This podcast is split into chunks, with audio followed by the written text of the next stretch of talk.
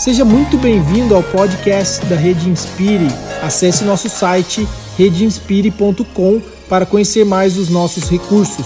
Fique agora com o podcast de hoje. Olá, você está no Spirit Talks e aqui nós estamos hoje para um bate-papo. Né? Eu sou o pastor Sérgio, é, além de pastor, sou médico, terapeuta familiar e nós estamos aqui hoje com o Dr. Fábio Damasceno, que também é pastor da comunidade S8, né, lá em Niterói, Rio de Janeiro, e psiquiatra e terapeuta familiar.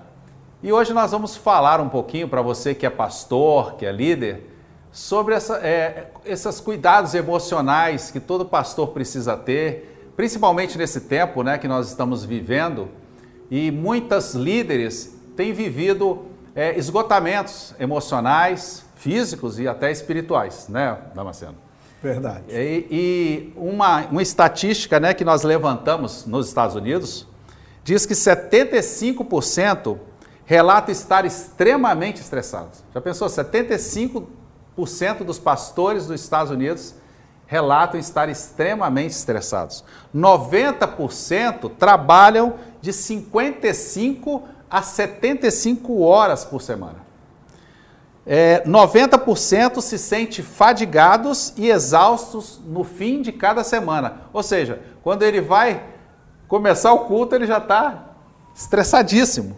70% afirmam não serem suficientemente pagos para realizar o seu trabalho. 40% relatam sérios conflitos e tensões com alguns membros da congregação, ao menos uma vez por dia.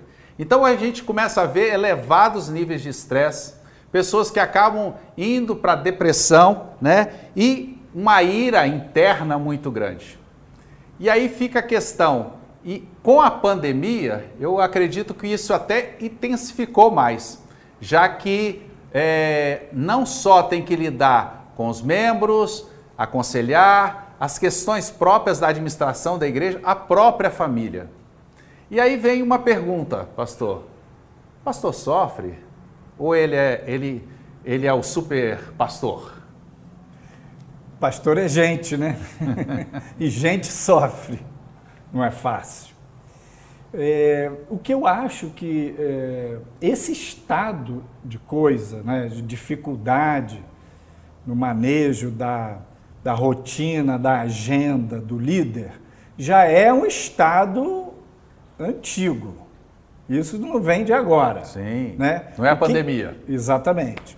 Então, o que, que ocorre? Com a pandemia, houve um incremento na, no estresse geral e, obviamente, o pastor, como líder, ele sofre uma pressão diferenciada, digamos.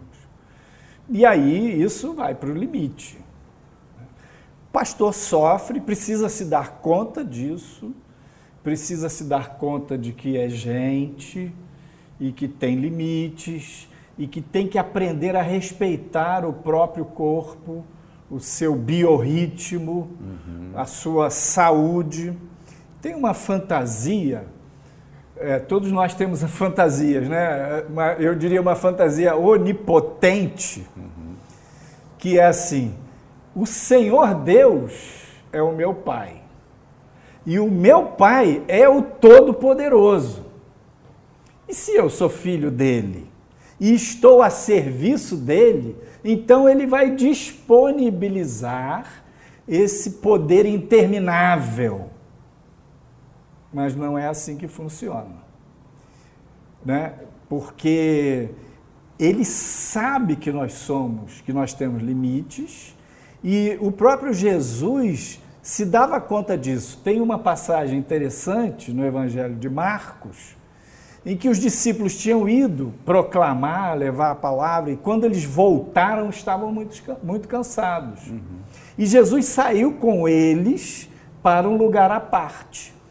Imagino que isso tenha acontecido outras vezes, mas ali é registrado porque a multidão foi atrás e acabou havendo a multiplicação dos pães. Uhum. Mas quantas vezes Jesus não notou e falou: vamos fazer uma pausa aqui, vamos nos recolher, vamos desacelerar pastor sofre e precisa aprender a administrar as suas pautas, a sua agenda, o seu ritmo de vida, precisa aprender a é, investir na igreja, no ministério e na família. E saber regular isso. E nele mesmo, né? E nele mesmo. É porque às vezes ou você foca na igreja, ou foca na família e esquece de si, né? E acaba tendo isso tudo. É, tem, tem uma síndrome que, que tem sido muito falada, né? Que é a síndrome de burnout, que nada mais é que um esgotamento né, de tudo, é, e que isso tem atingido muitos pastores, que tem levado a esse, a esse ponto, né? Uhum. Fala um pouquinho sobre isso para gente. É, então, o, o cansaço que acumula, né, as pessoas. Imagina que seu cérebro ele tem uma economia. Ele recarrega as baterias e gasta, recarrega e gasta. Quando o indivíduo se expõe a um excesso de trabalho, não faz a pausa devida, não se alimenta adequadamente, tem um biorritmo que atropela o seu próprio corpo, ele vai, vai ficar com um déficit. É, é como a economia de uma pequena empresa ou de uma família. Se você gasta mais do que ganha, você vai queimar suas reservas. Uhum. Se persiste, você vai se endividar. E se persistir, vai falir. O burnout é isso. É uma síndrome de esgotamento, de cansaço extremo, em que a pessoa fica com uma irritabilidade exagerada. Uhum. Então, o seu pavio normalmente tem um limiar. Esse limiar baixa, o pavio fica curtíssimo. Então, responde, é, fala com, né? de uma maneira irritadiça, não quer atender pessoas, não quer ouvir pessoas, fica com cansaço de lidar com gente. Uhum. Né? O burnout é uma síndrome que acontece muito nas pessoas que estão na, no papel da relação de ajuda. Gente da área de saúde, os pastores que estão lidando com gente, gente em sofrimento né? E aí vai acumulando esse déficit, entra no esgotamento, também vai trazer insônia, né? a pessoa com irritabilidade, ela fica com mais dificuldade de dormir, de conciliar o sono. Uhum. É, traços depressivos, ideias negativas, pode começar a pensar, Deus me leva. Às vezes não pensa uhum. em suicídio, mas pensa assim, Senhor, se eu morresse seria bom. Uhum. Se você anda pensando que morrer seria bom, e não foi o Espírito Santo que te deu essa inspiração, no caso de Paulo lá em Filipenses, ele diz: Eu quero ir, mas se eu ficar também, tá bom. Vou, é bom, porque eu vou dar fruto. Então, seja feita a vontade de Deus. Mas quando você começa com frequência a pensar, eu, eu, eu vou confessar, eu tive, teve uma época que eu estava numa um trem assim muito forte, acelerado demais. E um dia eu estava saindo da clínica, dirigindo, indo para o consultório, assim, queria era dormir, né? Queria ir para casa. E eu passei na rua, tinha na, na, uma rua um pouco movimento, tinha um cachorro vira-lata deitado numa sombra, assim, bem no asfalto no cantinho. Fiquei com inveja do cachorro, cachorro. vira-lata. Então, é tipo assim, se você tem inveja de quem tá sem fazer nada, é sinal que tem que rever alguma coisa, né? Tem que pensar, liga o alarme aí, liga o alerta. Quando, aquilo me chamou a atenção, fala assim, cara, eu queria ser um cachorro vira-lata, não tem nada para fazer. Tem alguma coisa errada comigo. Alguma coisa está fora do equilíbrio, né? Exatamente. E é interessante que às vezes essa ideia do, da necessidade que eu tenho de servir, de fazer, de dar respostas para um, para outro, né, faz com que as próprias pessoas da comunidade, da sua comunidade, ele começa a também pensar assim, que o pastor estaria tem que estar sempre sorridente, ele tem que estar sempre resolvendo, ele tem a solução, ele é vamos botar entre aspas assim, quase um semideus, né? Já que você falou que eu sou um filho de Deus, então eu sou quase, né? E aí ele, um, um às vezes a comunidade ela, ela expressa isso e ele quer responder favorável a essa comunidade. Às vezes ele mesmo acha que tudo tem que estar na mão dele, ele precisa administrar, se ele, se ele não tiver ali, nada acontece, né?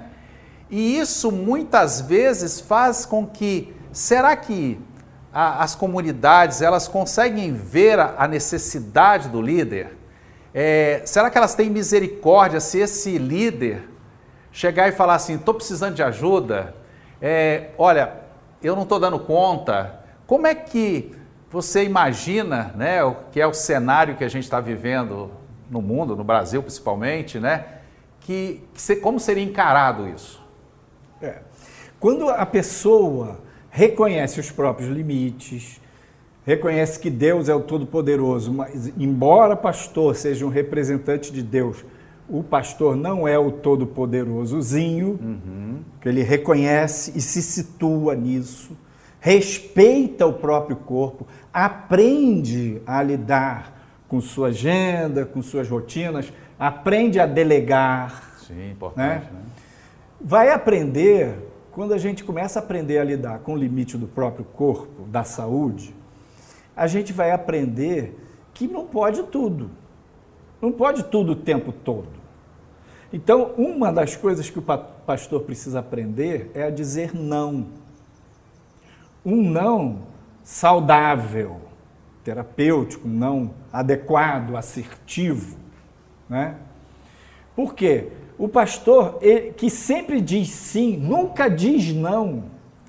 Diz não para ele, né? Muitas vezes dá ele diz um não para ele né? e dá o sim para os outros. Isso. E aí ele vai para o esgotamento. Ele vai perder a linha. Né? Então precisa aprender a delegar, precisa aprender a dizer não, precisa aprender a dizer o não para ele no sentido da sua compulsão de fazer, a necessidade de uhum. fazer. Então, um, um laço que pega o líder muitas vezes é esta idealização do povo. Uhum.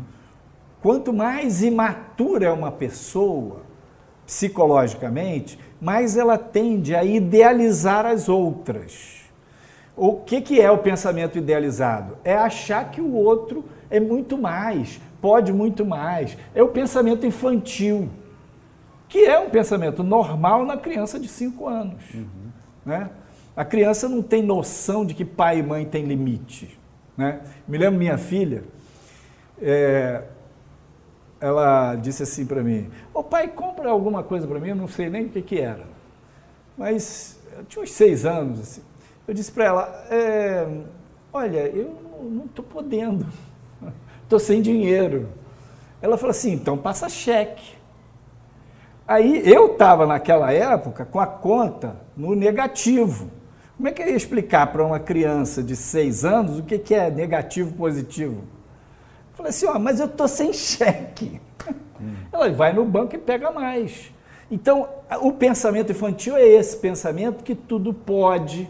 É um tipo de fé que não é a fé genuína que opera os milagres.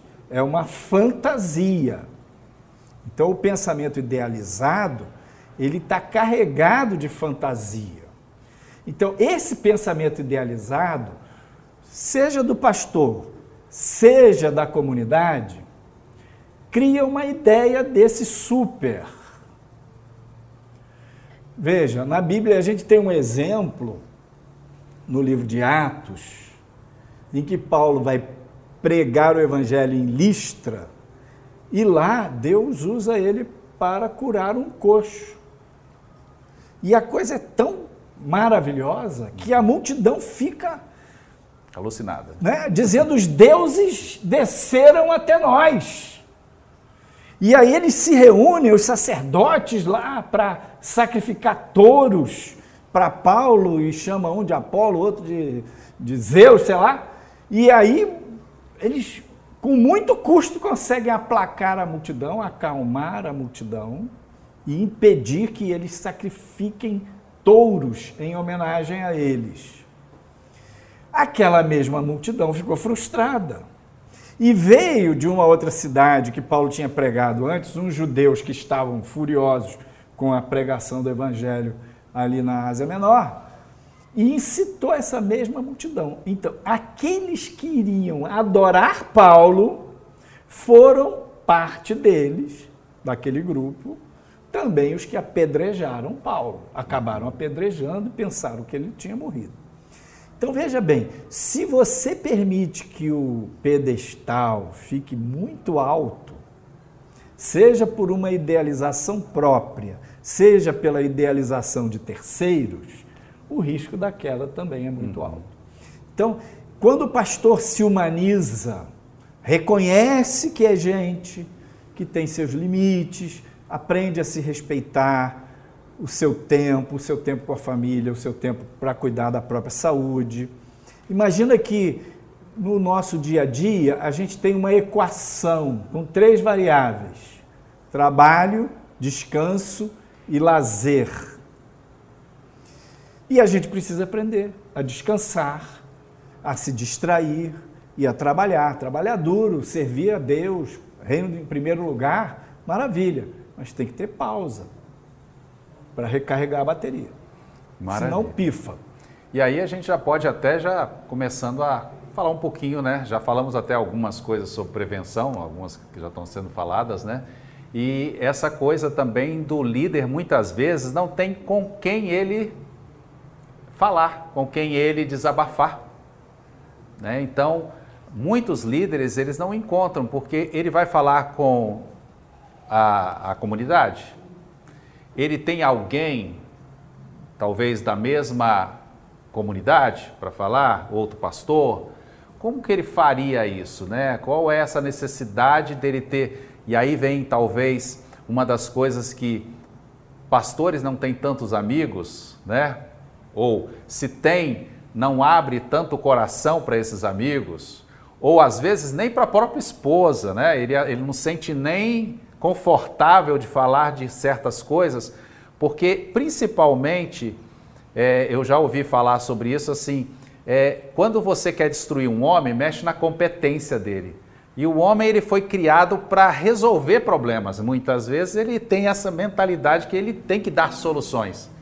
E dizer que ele não tem solução, que ele não consegue resolver os próprios problemas dele, faz com que ele se sinta incompetente. E dizer isso para outro homem tem mais dificuldade ainda. Né? Então, eu vejo que isso acaba agravando mais o quadro que ele já está caminhando. Então, hoje você ter uma mentoria, hoje você conseguir e, e, a, a, rede Spirit, ela favorece isso, né? Hoje a gente tem mentores, esses mentores estão acompanhando alguns pastores, mas muitas vezes a gente não vê desses pastores essa abertura, né? De, de tentar falar, de abrir coração. Claro que isso é individual de cada um, mas é, é oferecido, mas pouco procurado. E isso faz muitas vezes você encontrar esse líder é, numa situação muito pior lá na frente. Então, que medidas, né? A gente falou um pouco agora, mas sendo mais específico, seria interessante para a gente abordar aqui, para cá, para aqueles que estão nos ouvindo, sobre prevenção, para não chegar a esse ponto, né? Sim. Pensar nessa equação que envolve trabalho, descanso e lazer, tentar equilibrar isso. É, pensar o que, que pode ser delegado no ministério, uhum. né? Dividir tarefas. É o 2080, né? Daquela lei dos 2080. Isso.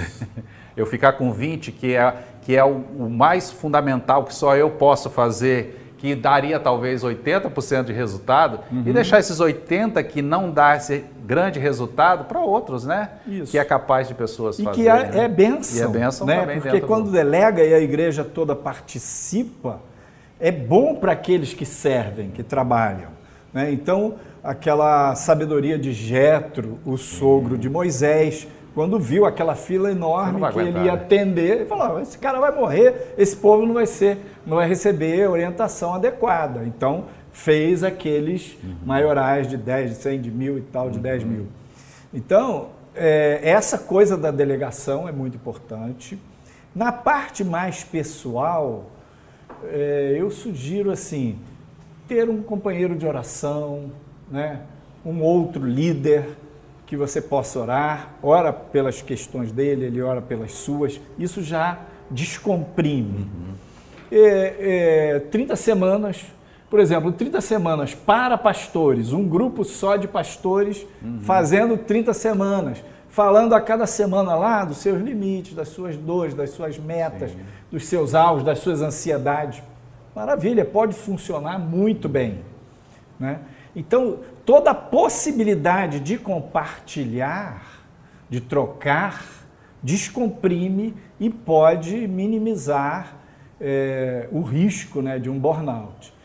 E quando você também tem um companheiro de oração, ou mesmo num grupo de 30 semanas, o que o indivíduo conta, como ele lidou com a experiência dele lá, aquilo ajuda você a pensar. E, epa, ele fez daquele jeito ali, eu posso fazer também. E pode ele ir fazendo pequenos ajustes. No fundo, o desafio é da gente desentupir os canais. Psiquicamente, todos nós temos válvulas de descompressão. Então, existem válvulas que são saudáveis e tem válvulas que são adoecidas. Por exemplo, o pecado é um, pode funcionar como uma válvula de descompressão, uma válvula errada, que vai liberar estresse pela via errada. Né? Então, é ativar as válvulas saudáveis, fazer uma atividade física regularmente, prestar atenção na dieta alimentar, conservar o peso, né? Conservar peso, horário de dormir, essas coisas. Uhum. Maravilha. O papo está muito bom, né? fosse deixando aqui, a gente iria né, para uma boa conversa. Mas espero que esse bate-papo que nós tivemos aqui hoje, nesse Spirit Talks, possa te, ter te abençoado muito, você como pastor. Se você tem alguma pergunta, se você quer algum esclarecimento, você pode é, fazer aí nos comentários e a gente vai, de alguma forma, responder para você ou te orientar naquilo que você precisa. Um grande abraço para todos. Muito obrigado, Pastor Fábio, pela sua disponibilidade, sua participação. O senhor quer deixar alguma palavra para, os líderes, pastores? Obrigado, Sérgio, pela oportunidade. Agradeço aí a Rede Inspire, estar nesse Inspire Talks. E quero dizer, há esperança. Tudo tem saída. Um grande abraço. Você acabou de ouvir o podcast da Rede Inspire. Acesse redeinspire.com para conhecer melhor os nossos recursos. Rede Inspire, há 10 anos inspirando igrejas, pastores e líderes.